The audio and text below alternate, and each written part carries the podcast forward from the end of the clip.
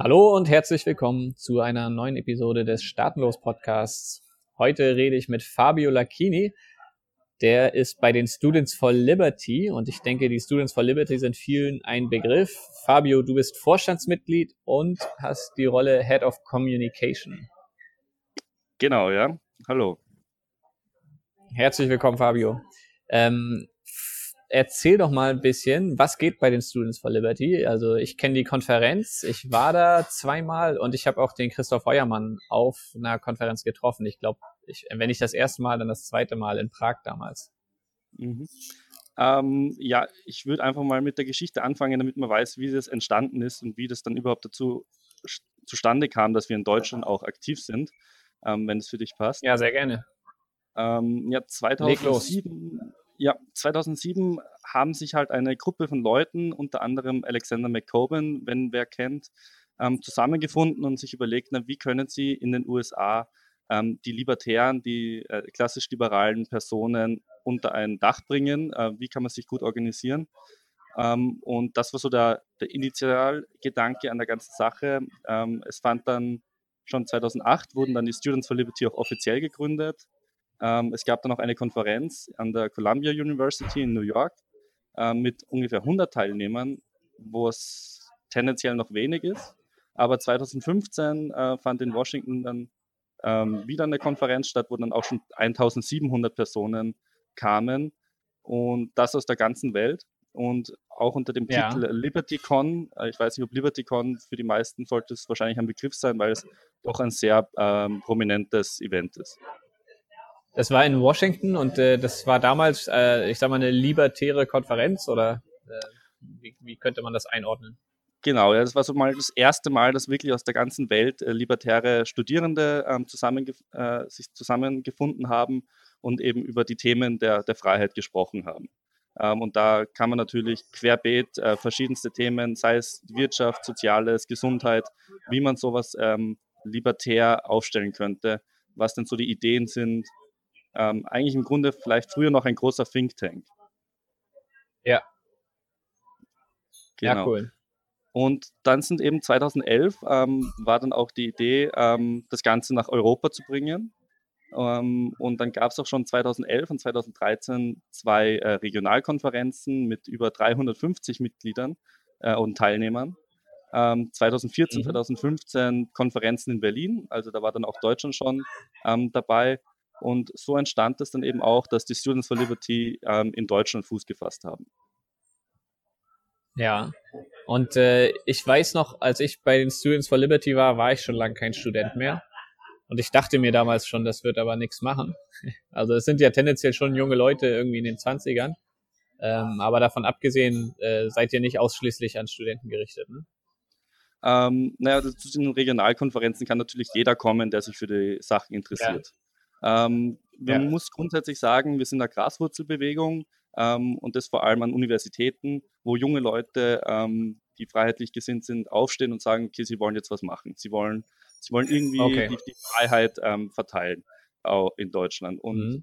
so bieten wir dann eben auch ähm, Local Coordinator an als, als Ausbildungsprogramm, wo Leute nochmal ausgebildet werden von uns und mit den nötigen Materialien versorgt werden, damit sie eben an ihrer Universität ähm, Veranstaltungen abhalten können, zu ähm, mhm. liberalen, libertären Themen. Okay, verstehe. Wo, wo in der Geschichte bist du denn dazu gestoßen? Ähm, ich komme ja eigentlich aus Österreich ähm, und bin dann erst ähm, letztes Jahr dazu gestoßen und seit ähm, Anfang diesen Jahres im Vorstand. Das heißt, man kann sagen, mhm. ich bin dazu gestoßen zum jetzigen Zeitpunkt dieses Jahr, wo, wo die Students for Liberty in Deutschland sozusagen mitten in der Pubertät stecken und der Schritt zum Erwachsenwerden ähm, bevorsteht jetzt. Äh, studierst du etwa in Deutschland? Genau, ja. Ähm, ich studiere in Passau, also direkt an der Grenze zu Österreich, ja. ähm, Volkswirtschaft. Ja. Ähm, und auch Passau ist ja eigentlich ein kleiner Ort, aber hat auch einen starken, ähm, ist eigentlich ein starker Standort für Deutschland ähm, von den Students for Liberty. Mhm. Und wie bist du auf die aufmerksam geworden und auf die libertäre Thematik? Ähm, ich war in Österreich ähm, bei den NEOS, das ist die liberale Partei vor Ort, und bei den Junos, das sind die äh, jungen Liberalen in Österreich. äh, habe dort gearbeitet, habe mich engagiert dafür, ähm, musste aber leider irgendwann erkennen, dass Politik doch ein sehr einschränkender Raum ist, dass es wenig Vielfalt der Ideen gibt, dass es im Grunde das System ähm, gibt dir den Weg vor und du kannst nicht wirklich deine äh, Visionen umsetzen, weil das ganze System so verfilzt und ganz ehrlich auch korrupt ist, dass mhm. im Grunde große liberale Visionen oder Ideen gar keinen Platz mehr finden, weil nur noch ähm, verwaltet wird. Ähm, dann bin ich eben mhm. nach Deutschland gekommen und habe ähm, Xaver Spörl und Madeleine Bausch kennengelernt, ähm, die in Passau die Students for Liberty leiten. Und die konnten mich dann sofort überzeugen, dass ich mich dort engagiere, weil, wie soll man sagen, es bietet einfach, der Horizont ist viel größer. Es gibt keine ähm, Idee, es gibt keine Verbote für Ideen. Man kann alles auf den Tisch bringen, man kann es diskutieren. Man ist nicht in dem Zwang, dass man es im Parlament umsetzen muss. Genauso wenig ja. wie im Zwang, dass man, dass man von den Medien zerfleischt wird, wenn man mal einen Vorstoß macht. Ähm, die Students for Liberty sind wirklich ein Ort, wo man liberale Ideen ähm, auf den Tisch bringen kann und darüber diskutieren kann. Das finde ich besonders gut. Das heißt, du bist quasi aus dem, äh, wie auch immer, klassisch liberalen Umfeld gekommen und, und äh, hattest auch in, in, der Politik dich damit auseinandergesetzt und hast dann aber in den Students for Liberty was gefunden, was dir besser gefallen hat? Genau, ja. Man kann sagen, ich war am Anfang liberal in, im Sinne von, wie man halt in einer Partei liberal sein kann. Und dann ja. mit dem Students for Liberty konnte ich dann so richtig ähm, nochmal ordentlich was dazulernen in Richtung ja. klassisch-liberales ähm, Denken, Ökonomie, äh, Soziales in die ganze Richtung. Äh, also das hat man dann sozusagen, hört sich natürlich groß an, aber es hat mir dann die Augen geöffnet, was man nicht alles wirklich machen kann, was alles möglich ist. Ja. Ging das dir auch so, dass du äh, das äh, vielleicht am Anfang als sehr radikal empfunden hast, was äh, die Students for Liberty machen gegenüber dem, was so die Parteien im liberalen Spektrum in Deutschland und Österreich machen?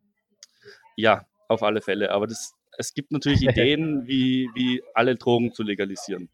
Ähm, das, ja. das liest man vielleicht am Anfang und denkt sich, oh mein Gott, wie, wie kann man nur? Da werden doch die Leute ja. sterben.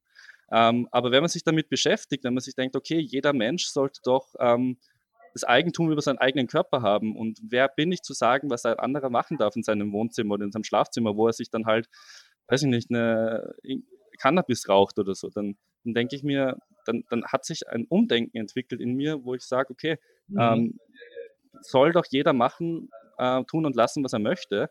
Ähm, und der Staat hat sich nicht einzumischen, was man selbst in, in seinem in seinen eigenen vier Wänden macht, ähm, wenn man eben keiner ja. anderen Person schadet.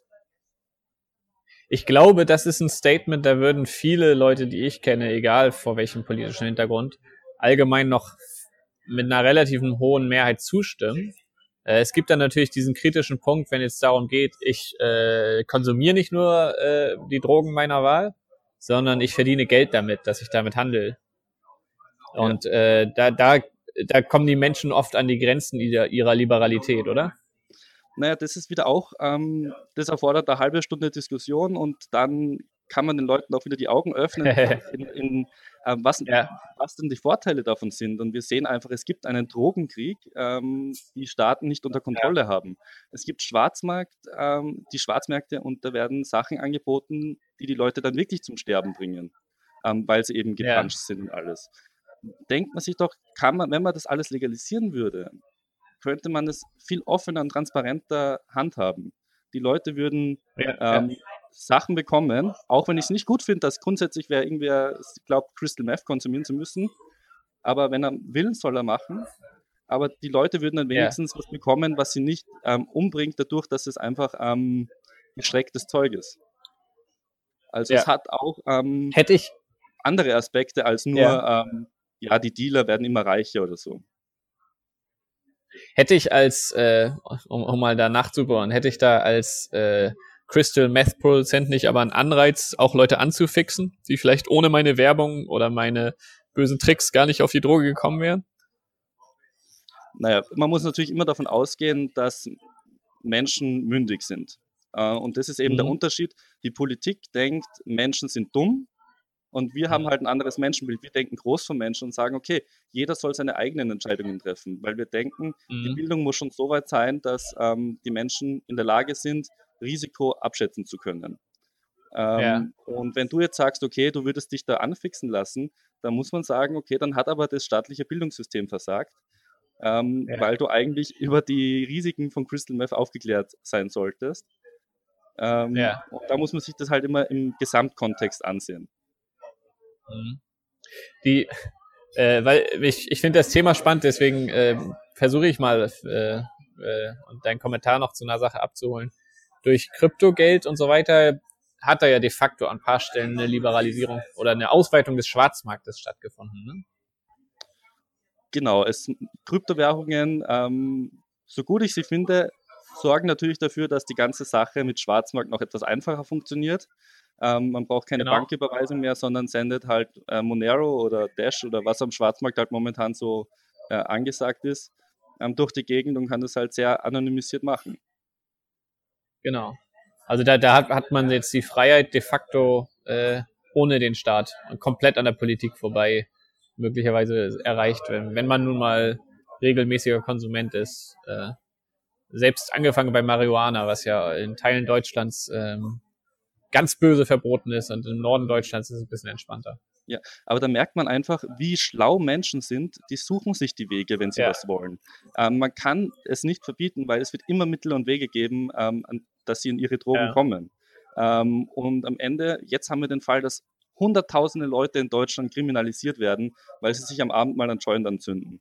Ähm, und ich denke nicht, dass, ja. das, dass das der Weg ist, ähm, wie man eine Gesellschaft formt. Also das, das kann es ja nicht sein, dass so viele Leute ins Kriminal gestellt werden. Ob, Marihuana zieht sich ja vor allem durch die ganzen Gesellschaftsschichten. Da gibt es ja kaum eine, mhm. eine, eine Person, die dann noch nicht irgendwie in Kontakt getreten ist damit. Ähm, und da muss man sich dann fragen, ist es, der richtig, ist es die richtige Drogenpolitik, ähm, so restriktiv ähm, ranzugehen? Ja, die, äh, Portugal ist ja auch ein Thema, da haben die das, den Besitz und Konsum ja komplett entkriminalisiert, meines Wissens. Genau, ja. Aber redet wer über Portugal? Nein. Tja, Obwohl schwierig. es funktioniert. Ja. es funktioniert Immerhin dort. wir. Ja, wir beide reden jetzt. Das ist äh, natürlich super. Es, man muss halt Schritt für ja. Schritt muss man das machen. Und das ist natürlich, wie du gesagt hast, sehr extrem am Anfang. Ähm, da, mhm. da, ziehen die Leute die Augenbrauen hoch, wenn man über solche Themen redet. Aber Schritt für Schritt mhm. ähm, die Leute aufzuklären fangen wir einfach an, mal an, mit äh, Marihuana zu legalisieren ähm, und schauen sich an mhm. und schauen wir uns an, was das für Auswirkungen hat. Das sehen wir auch in anderen Ländern, mhm. funktioniert. Und so kann man Schritt für Schritt die Sache liberalisieren.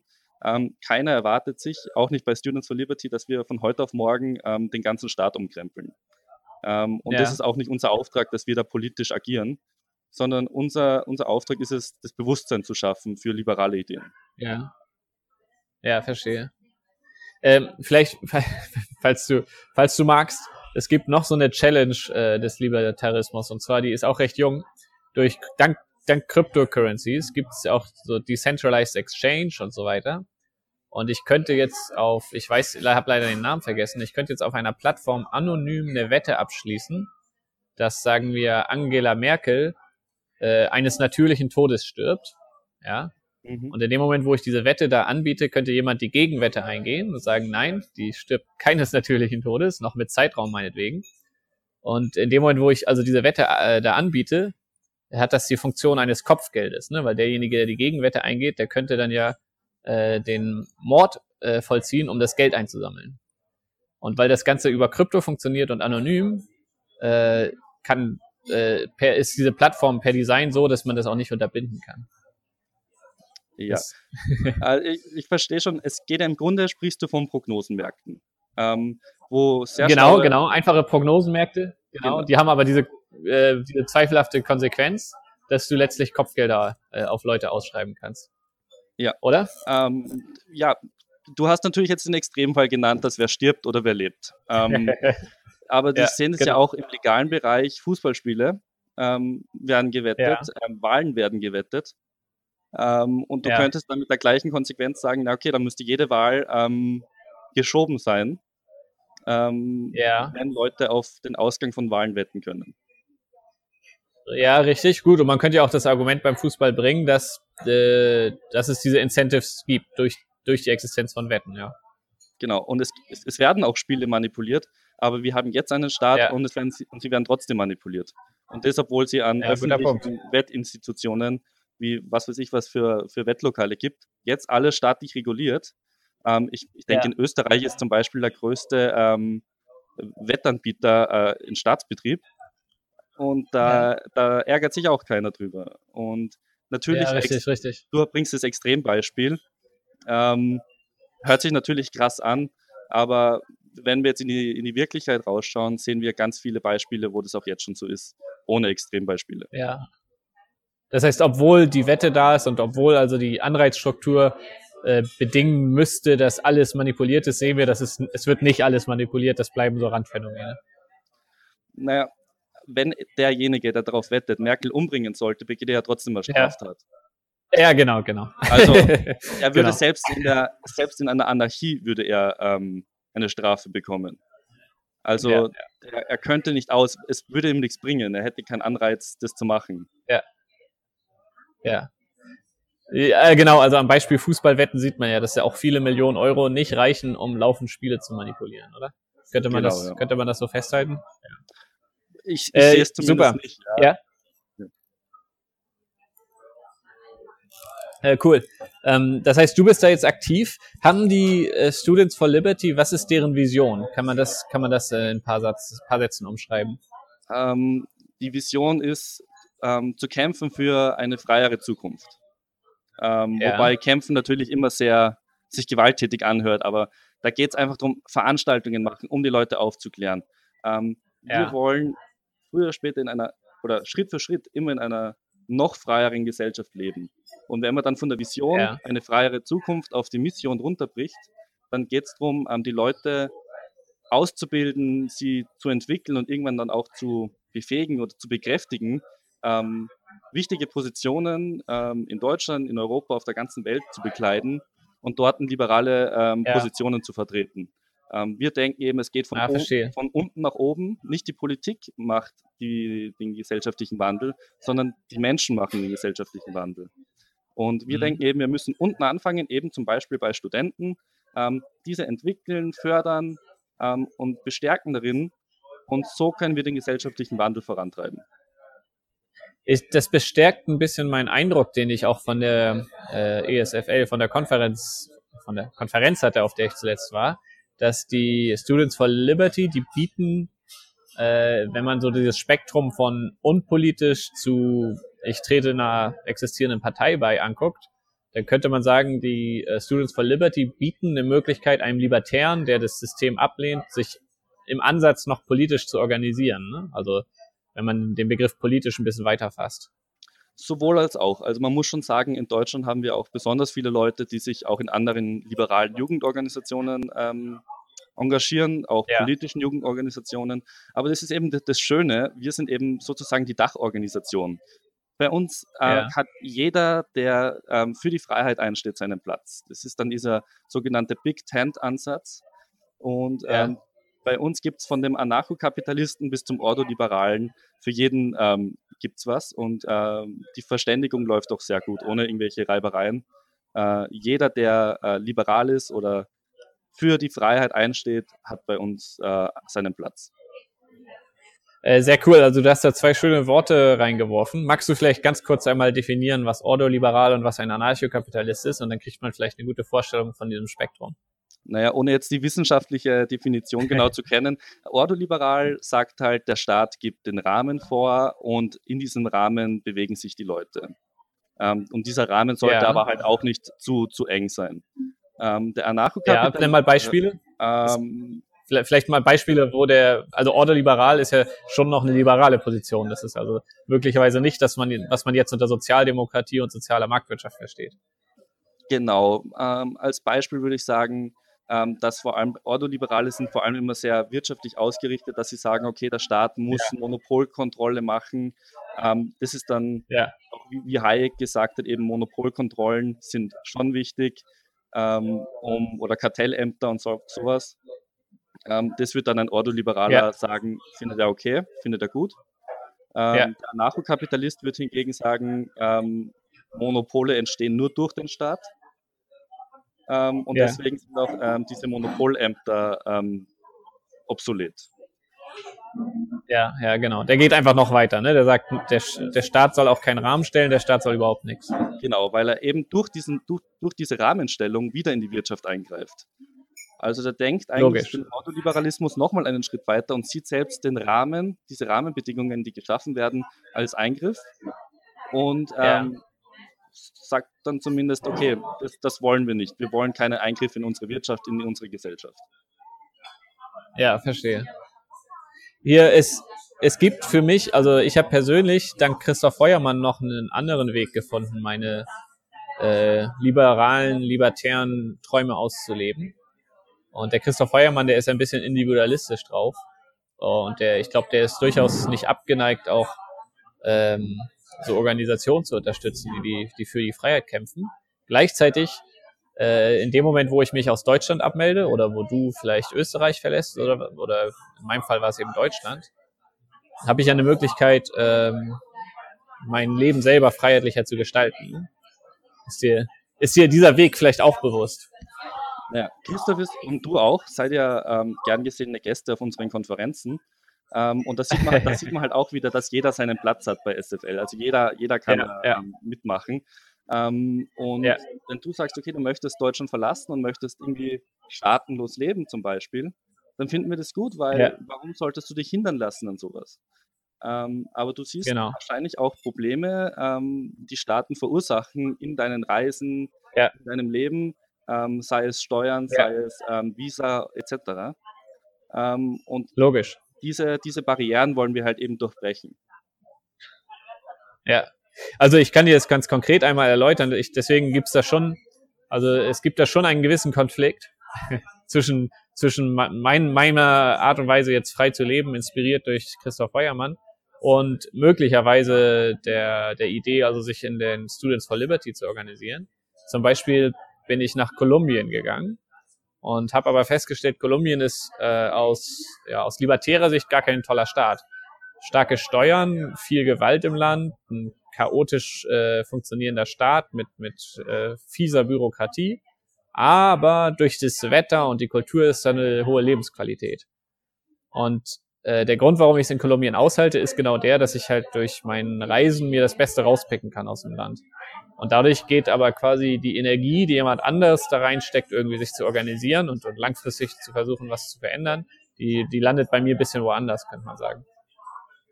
Ja, und genau, du, du musst ja nicht dich deklarieren als Students for Liberty, sondern du bist einfach ein freiheitlich ja. lebender Mensch. Und es geht ja nicht darum, ja. der Sinn der Sache ist ja nicht, dass Students for Liberty die größte Organisation wird, die es auf der Welt gibt, sondern es geht darum, ja. dass dass es einfach freiheitliche Menschen gibt. Und Christoph hat zum Beispiel dich inspiriert. Und vielleicht hat irgendwer von SFL. Christoph inspiriert. Und dann kann man jetzt schon sagen, ja, Weltklasse. Das ist genau das, was wir wollen, dass Leute eben ihr Leben selbst in die Hand nehmen. Und durch den Podcast, den du machst und dass wir beide hier reden, inspirieren wir vielleicht wieder jemanden. Und genau das ist der ja. Weg, den wir gehen müssen. Und da geht es gar nicht so drum, ja, wir müssen unbedingt Students for Liberty weiter pushen, sondern ja. es, es, ist kein Selbstzweck. Es geht nicht um Students for Liberty, es geht um die Freiheit. Mhm. Das ist das, das Wichtige. Das, das kann, ich auch kann ich auch bezeugen, als ich da war, äh, das zweite Mal, das erste Mal, äh, hatte ich immer spannende Gespräche. Und durch das Format Students for Liberty habt ihr auch viele Besucher auf der Konferenz gehabt, die möglicherweise ähnlich wie du Libertarismus noch nicht in der letzten Konsequenz verstanden haben oder vielleicht sogar auch zum ersten Mal davon gehört haben. Äh, und das war sehr spannend, mit denen zu reden. Also Leute, die grundsätzlich offen sind, aber gewisse Ideen einfach auch noch nicht gehört haben. Genau. Und da hat sich viel getan, glaube ich. Genau, es ist halt immer ein Prozess. Ähm, es sind ja vor allem junge Menschen, mhm. die zu uns kommen. Ähm, und man sagt ja normalerweise so, ähm, ja Leute, die, die jung sind und links wählen, ähm, haben ein Herz und wenn sie es immer noch nicht tun, wenn sie alt sind, dann, also wenn sie dann immer noch links wählen, wenn sie alt sind, dann haben sie keinen Verstand. Ähm, das sieht man also auch ja, so in, diesem, in, diesem, Sprichwort, was ich jetzt nicht schön ausführen habe können, ja. dass sich ähm, die Gedanken und ähm, die Visionen für das eigene Leben und für die Gesellschaft immer, immer wandeln bei den Leuten. Und wir mhm. wollen ihm, wir wollen eben diese, wir wollen Inputs geben. Wir wollen zeigen, ja, habt ihr schon mal was von Hayek gehört oder von Mises oder von wem, was weiß ich, Ayn Rand. Ähm, und so eben die Leute nochmal zu inspirieren und am Ende findet sowieso jeder seinen mhm. eigenen Weg. Es wird immer Leute geben, die sagen, mhm. Karl Marx war der Größte. soll es weiterhin geben. Ähm, es gibt ja keine Meinungsverbote. Ähm, aber wir wollen einfach ja. die Leute inspirieren, nochmal eine andere ähm, Richtung zu sehen. Da gab es auf jeden Fall viele Vorträge, die auch für mich äh, neu waren äh, in der Konferenz. Äh, das Spannende sind, ist aber auch immer die Leute, die man zusammenbringt, oder? Also unabhängig auch von den Vorträgen ähm, war das, äh, war, das war für mich auch, auch eine, eine sehr schöne Sache. Äh, da war ich aus Hamburg angereist äh, und da hier in Hamburg haben wir einen kleinen Stammtisch, wo wir uns mal zu fünft, mal zu zweit und mal zu siebt treffen. Äh, aber dann auf der Students for Liberty Konferenz mal in, einfach Räume voll mit Leuten, die alle interessant sind, die die interessante Ansicht vertreten und, und mit denen man diskutieren kann, das war schon eine coole Sache. Auf alle Fälle, ja. Ähm, und das ist eine coole Sache, wenn wir das auf deutscher Ebene machen, wie jetzt eben auch im November, wo die Konferenz in mhm. Jena stattfinden wird, unter dem Titel oder unter dem ja. Motto Freiheit Unternehmen. Ähm, und es ja. ist eine noch coolere Sache, wenn man das eben für ganz Europa macht oder für die ganze Welt, weil dann wirklich aus unterschiedlichsten Regionen ähm, liberale Personen zusammenkommen und diskutieren können. Sag mal, wann findet die Konferenz statt im November? November, sagtest du? Genau, die Konferenz findet statt am 22. November in Jena an der Universität. Sehr cool. Und kannst du schon ein bisschen verraten, was einen da erwartet? Gibt es thematische Schwerpunkte? Ähm, zuerst also, muss ich mich, zuerst Freiheit, muss ich, was habt ja. ihr euch bei Freiheit Unternehmen gedacht? Zuerst muss ich mich korrigieren, am 24. November findet sie statt. Ähm, und unter dem machen, Mod machen wir schriftlich in die Show Notes. Unbedingt. Ähm, ja, Freiheit Unternehmen, da denkt man natürlich zuerst einmal an, an die Wirtschaft, an Unternehmer. Ähm, und da wird es ja. zu Unternehmer sicherlich viel geben, wie, was man machen kann, ähm, damit Unternehmer größere Freiheit haben, weil Unternehmer halt auch einfach die Arbeitsplätze schaffen ähm, und für uns deswegen sehr wichtig sind. Weiters wird es aber auch, Freiheit Unternehmen kann natürlich auch ein Lebensmotto sein. Wie du eben sagst, du, du, dein Unternehmen für die Freiheit ist es, staatenlos zu leben. Ähm, aber mhm. es wird auch Sachen zu Meinungsfreiheit geben, ähm, ohne jetzt äh, viel vorwegzunehmen, weil, das, ähm, weil die Referenten noch nicht fixiert sind, kann ich jetzt noch keinen Namen nennen. Aber Unternehmertum, Meinungsfreiheit ähm, werden so zwei große, Block, große Blöcke sein. Hm. Ja, ich bin gespannt.